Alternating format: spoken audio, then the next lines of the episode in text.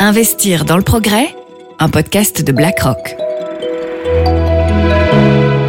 Bonjour à tous, mon nom est Geert de Grande, bienvenue dans le nouveau podcast de BlackRock. Nous accueillons aujourd'hui Gisèle Duenas-Leiva pour parler d'investissement durable. Bonjour Gisèle. Bonjour Geert. Est-ce que pour commencer, vous pouvez euh, clarifier un peu quelle est votre fonction exacte chez BlackRock? Alors, je suis euh, directeur chez BlackRock et responsable de la clientèle belge et luxembourgeoise euh, au niveau de tout ce qui est euh, solutions d'investissement et, euh, et avec une petite euh, euh, spécialisation sur tout ce qui est investissement responsable. Justement, les investissements responsables, on en parle beaucoup aujourd'hui, c'est vraiment un thème dans l'actualité. Mais qu'est-ce qu'on doit entendre sous ce terme exactement? Alors les investissements responsables, euh, je pense qu'il y a beaucoup d'acronymes euh, dont on parle quand on, quand on parle d'investissement responsable. Euh, il y a beaucoup de, de, définitions différentes et chacun peut avoir ses propres objectifs. Euh, mais je pense que principalement, euh, quand on parle d'investissement euh, responsable chez BlackRock, on va essayer de catégoriser des facteurs qui ont une réelle matérialité sur les investissements. Et ces facteurs, on les catégorise souvent euh, sous le terme ESG, donc euh, environnement, euh, social et gouvernance. et donc là, il va y avoir différents thèmes qui sont abordés au sein de ces, de ces différents facteurs. Est-ce que dans ces différents facteurs, il y en a un qui est plus important que les autres, et je pense not notamment à l'environnement, parce qu'il y a plus d'instruments pour mesurer les actions qui sont entrepris, entreprises à ce niveau. Alors je pense que historiquement, dans la gestion d'actifs, euh, celui, euh, le facteur euh, qui était le plus euh, connu et le plus utilisé était la gouvernance. C'est vrai que dans la gestion d'actifs, euh, quand on, on, va vers la gestion active notamment, donc pas la gestion indexée, il y a énormément d'intérêt pour l'investisseur d'aller voir que les sociétés dans lesquelles on investit ont une bonne gouvernance. Et donc il y a historiquement plus d'affinité de connaissances et de, données par rapport à la partie gouvernance. Au cours des dernières années, il y a eu beaucoup de recherches qui a été, euh, euh, qui a été entreprise pour pouvoir avoir plus de données sur les autres critères et on parle de plus en plus d'environnement parce qu'on commence à avoir de plus en plus de données qui sont accessibles. Et en effet, ces dernières années, euh, le fait de pouvoir en inclure euh, des données comme euh, euh la réduction d'émissions de carbone, euh, l'impact euh, du climat dans les investissements, ben, va aider à prendre des meilleures décisions d'investissement. Et on a de plus en plus de données, heureusement. Et alors, je dirais, le dernier facteur, c'est le S. on voit que c'est celui où il y a encore beaucoup de, de travail travail à faire et où on espère avoir de plus en plus de données disponibles euh, dans les années à venir pour pouvoir euh, au mieux prendre euh, des décisions et inclure ces facteurs dans les décisions d'investissement. Est-ce que cela veut dire que la gestion active est devenue moins importante qu'avant? Est-ce qu'on peut suivre plus les, actions et, les, émissions obligataires via des trackers, via, des fonds qu'avant? Je pense que les deux peuvent coexister. Donc, il euh, y, a, y, a, une place pour la gestion active et une place pour la gestion euh, indicielle, et ça va vraiment dépendre des, des, des objectifs de chaque investisseur. Et donc, euh, au niveau de, la gestion active, euh, l'avantage de la gestion active, je dirais par rapport euh, à, la gestion indicielle, c'est le fait de pouvoir, de pouvoir prendre une décision par rapport à son univers d'investissement, d'investir ou de ne pas investir. Quand on est dans la partie indicielle, ben là, on est investi, on détermine l'univers et puis on est investi dans les sociétés qui sont dans cet univers. Alors, dans, dans l'évolution de la gestion indexée et justement l'évolution l'évolution des données disponibles, de plus en plus, euh, dans l'investissement responsable, il y a moyen aussi de créer des portefeuilles qui tiennent compte des différents facteurs ESG et qui tiennent compte des différents objectifs euh, des investisseurs. Donc c'est possible d'investir, mais c'est une manière différente d'investir. Est-ce qu'on peut dire que au niveau traditionnel, on parlait toujours au niveau des investissements du couple rendement-risque, qu'il y a un élément qui s'est ajouté, à savoir l'impact et est-ce qu'en tant qu'investisseur, est-ce qu'on peut vraiment avoir de l'impact? Alors le, mot impact est, intéressant parce que je pense qu'il y a beaucoup d'investisseurs qui commencent à avoir cette idée euh, d'avoir un impact et donc ça c'est un objectif en plus euh, que, c'est un objectif euh, que l'on ajoute à, cet objectif de rendement. Je pense que le, le risque, le couple risque-rendement, euh, ben, quand on dit que le risque de climat est un risque d'investissement, euh, on, on, tient déjà compte en fait de ce risque euh, au niveau de l'investissement. Après, on peut avoir euh, une envie de gérer ce risque et du coup de ne pas prendre un risque supplémentaire dans certaines sociétés, mais on peut aussi avoir un objectif plutôt d'impact où on veut avoir un vrai, euh, euh, une, une vraie incidence via les investissements que l'on fait. Et là, ça peut se faire via euh, euh, des, investissements plus spécifiques. Euh, et on peut, par exemple, parler alors des green bonds, par exemple, qui sont directement liés à un impact, notamment sur les, les Sustainable Development Goals des Nations Unies, où là, on peut directement avoir une évaluation au fur et à mesure des années de l'impact que l'on a en investissant dans ces titres-là. Justement, vous parlez de green bonds. Est-ce qu'il y a une évolution à ce niveau-là aussi? Euh, Je veux dire qu'avant, on croyait peut-être qu'investir durablement, c'était surtout euh, possible via des actions et que maintenant, on, a aussi plus de possibilités et d'opportunités en tant qu'investisseur d'investir durablement via des obligations euh, je suis assez d'accord qu'on a plus d'opportunités. Il euh, y, y, y, a, un univers qui est très large puisqu'on, quand on parle des obligations, on parle aussi des obligations d'entreprise. Euh, et donc les obligations euh, d'entreprise, ben, on va les analyser, on va avoir les données qui sont disponibles comme pour les sociétés, puisque ce sont, des, ce sont les émissions obligataires d'une société qui en général est cotée. Et donc on a le même, le même type de données qui est accessible et qui permet d'avoir justement une vision sur le, le, caractère ESG euh, d'une société. Donc ce qui est intéressant, c'est de, de se dire que oui, on peut, euh, en décidant d'avoir une approche plus plus euh, durable euh, dans ses investissements en obligations, euh, mais clairement, une société qui aurait de moins bonnes caractéristiques en termes de, de, de risque environnemental, par exemple, pourrait éventuellement à long terme avoir un accès moins aisé au capital.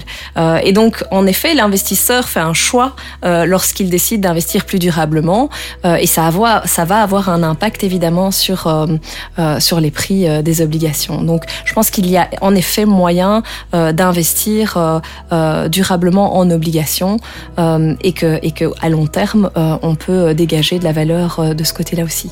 Et est-ce qu'il y a suffisamment d'émissions de la part des entreprises? Je veux dire d'émissions d'obligations? Alors le, le, marché obligataire est un, un, marché très très large euh, et donc il y, a, y a différentes manières d'investir euh, durablement. Soit on va décider, euh, par exemple, d'avoir euh, une, euh, une, une stratégie d'exclusion où on va enlever toutes les sociétés qui ont, par exemple, des activités un peu plus controversées ou, ou dont on n'a pas envie euh, d'être investi, comme par exemple décider, voilà, on n'investit pas dans le tabac ou on n'investit pas dans, dans tel ou tel autre secteur. Donc ça c'est une première approche. Une autre approche, c'est de dire on veut essayer d'avoir un portefeuille d'obligations qui va avoir des caractéristiques ESG, un, score ESG qui soit meilleur que celui de l'indice de référence euh, traditionnel. Euh, et donc là, l'univers est extrêmement large aussi, et il y a moyen de, trouver, euh, de trouver différents choix, et, en fonction évidemment toujours de ces objectifs d'investissement, de, pouvoir faire des investissements intéressants. Et puis la dernière étape, quand on parle d'impact, comme vous le disiez, ben c'est évidemment d'avoir un objectif en plus de l'objectif de rendement d'impact positif. Et, là, c'est les green bonds euh, pour l'obligataire. Hein. Ok. Est-ce que pour l'investisseur, euh, investir durablement, que ce soit en action ou en obligation, est-ce que ça revient plus cher que investir, disons, dans des actions ou obligations plutôt traditionnelles? Euh, donc ça c'est un c'est un des mythes euh, en effet euh, par rapport aux investissements durables. Il, historiquement euh, peut-être qu'il y avait plus de recherches qui étaient faites euh, et que du coup, dans la gestion active, euh, on aurait pu voir des différences de, de, de, prix par rapport à un investissement responsable, par rapport à un investissement traditionnel. maintenant, l'avantage de l'indexation et l'avantage des, des, des, investissements en ETF ou en fonds indiciels, c'est qu'il y a une certaine standardisation. Donc, on va utiliser des données qui sont disponibles de manière systématique pour construire un univers avec un objectif bien précis. Et euh, quand on fait ces nouvelles méthodologies, euh, par exemple chez BlackRock, on a euh, pour objectif d'offrir l'accès aux stratégies euh, dites sustainable, dites durables, euh, au même prix que les stratégies traditionnelles. D'ailleurs, si on va sur notre euh, site web, quand on investit, que ce soit au niveau action ou obligation, quand on va sur notre site, si on, cherche une exposition à un indice de marché spécifique, on peut avoir une suggestion qui dit voilà, vous avez la même exposition, mais avec des caractéristiques ESG au même prix. Donc il y a vraiment cette démocratisation euh, de l'investissement euh, responsable aussi euh, grâce à l'investissement indiciel. Est-ce que vous avez l'impression que cette démocratisation est appréciée par l'investisseur?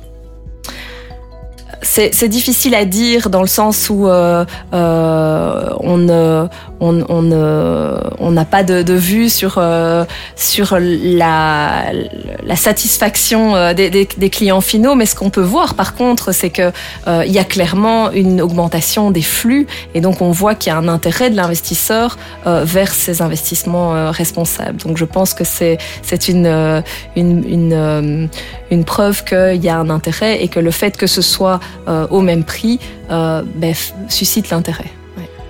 Il y a bien évidemment d'un côté le prix dont nous venons de parler, mais il y a le rendement aussi. Donc, euh, comment est-ce que vous examinez les résultats? Je suppose que c'est de la même manière que pour les investissements traditionnels.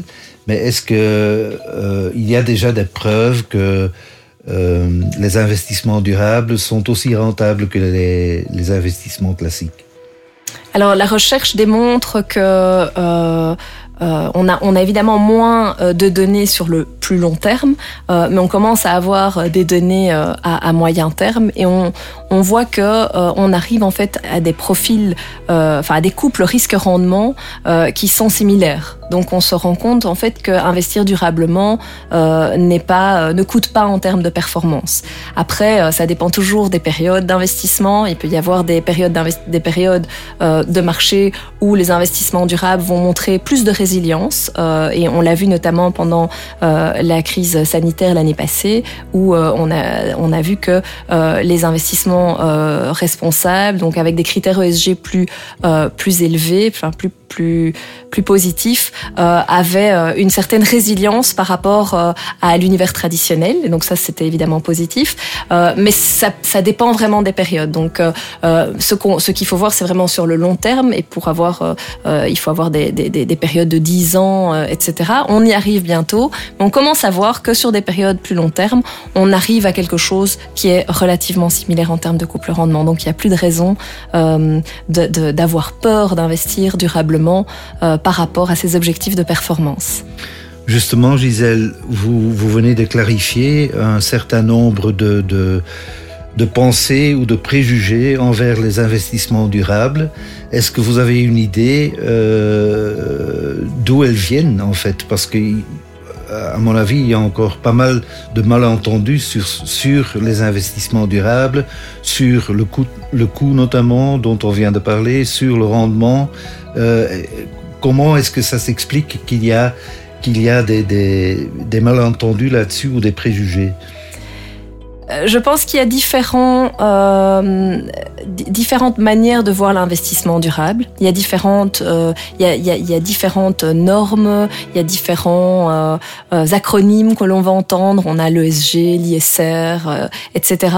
Et donc, ce qui est très difficile avec l'investissement durable ou responsable, c'est que chacun va avoir sa propre vision et il y a une partie aussi très très humaine à avoir ses propres critères. Et donc, quand on parle à un investisseur européen, on va avoir une, une différente interprétation de ce qu'est un investissement responsable que lorsqu'on parle à un investisseur en Asie ou aux États-Unis. Euh, et donc, ça, c'est déjà une première, une première raison, je pense, puisque euh, différents investisseurs vont avoir des objectifs qui sont différents. Ensuite, euh, il n'y a pas encore beaucoup de standards. Euh, et là, c'est une, une des choses à laquelle euh, BlackRock s'est attelé au, au, fil des années, c'est d'essayer d'avoir plus de données et plus de standards quand, euh, comme, quand on a des standards en comptabilité, par exemple, avoir des standards euh, en termes de critères ESG, de manière à pouvoir comparer les différentes sociétés par rapport aux mêmes paramètres. mais là encore, une société pétrolière, on ne peut pas la comparer exactement avec une société qui est dans le service. Ou, donc, donc, c'est ça la difficulté, c'est que euh, l'impact euh, d'une société euh, en termes en termes ESG va être très différent par rapport à son industrie. Et donc l'idée de l'indexation, c'est de c'est de permettre d'avoir des standards et de permettre d'avoir des différents choix d'investissement qui vont pouvoir euh, répondre aux différents euh, besoins des investisseurs et objectifs euh, des investisseurs. Mais on a encore du travail. il y a différentes normes qui sont qui sont maintenant de plus en plus suivies, notamment par rapport à des reporting plus spécifiques qui permettent justement une meilleure comparaison et avoir plus de données à utiliser. Est-ce que les entreprises, les sociétés ont déjà bien évolué pour publier à côté du rapport annuel financier, aussi un rapport annuel durable?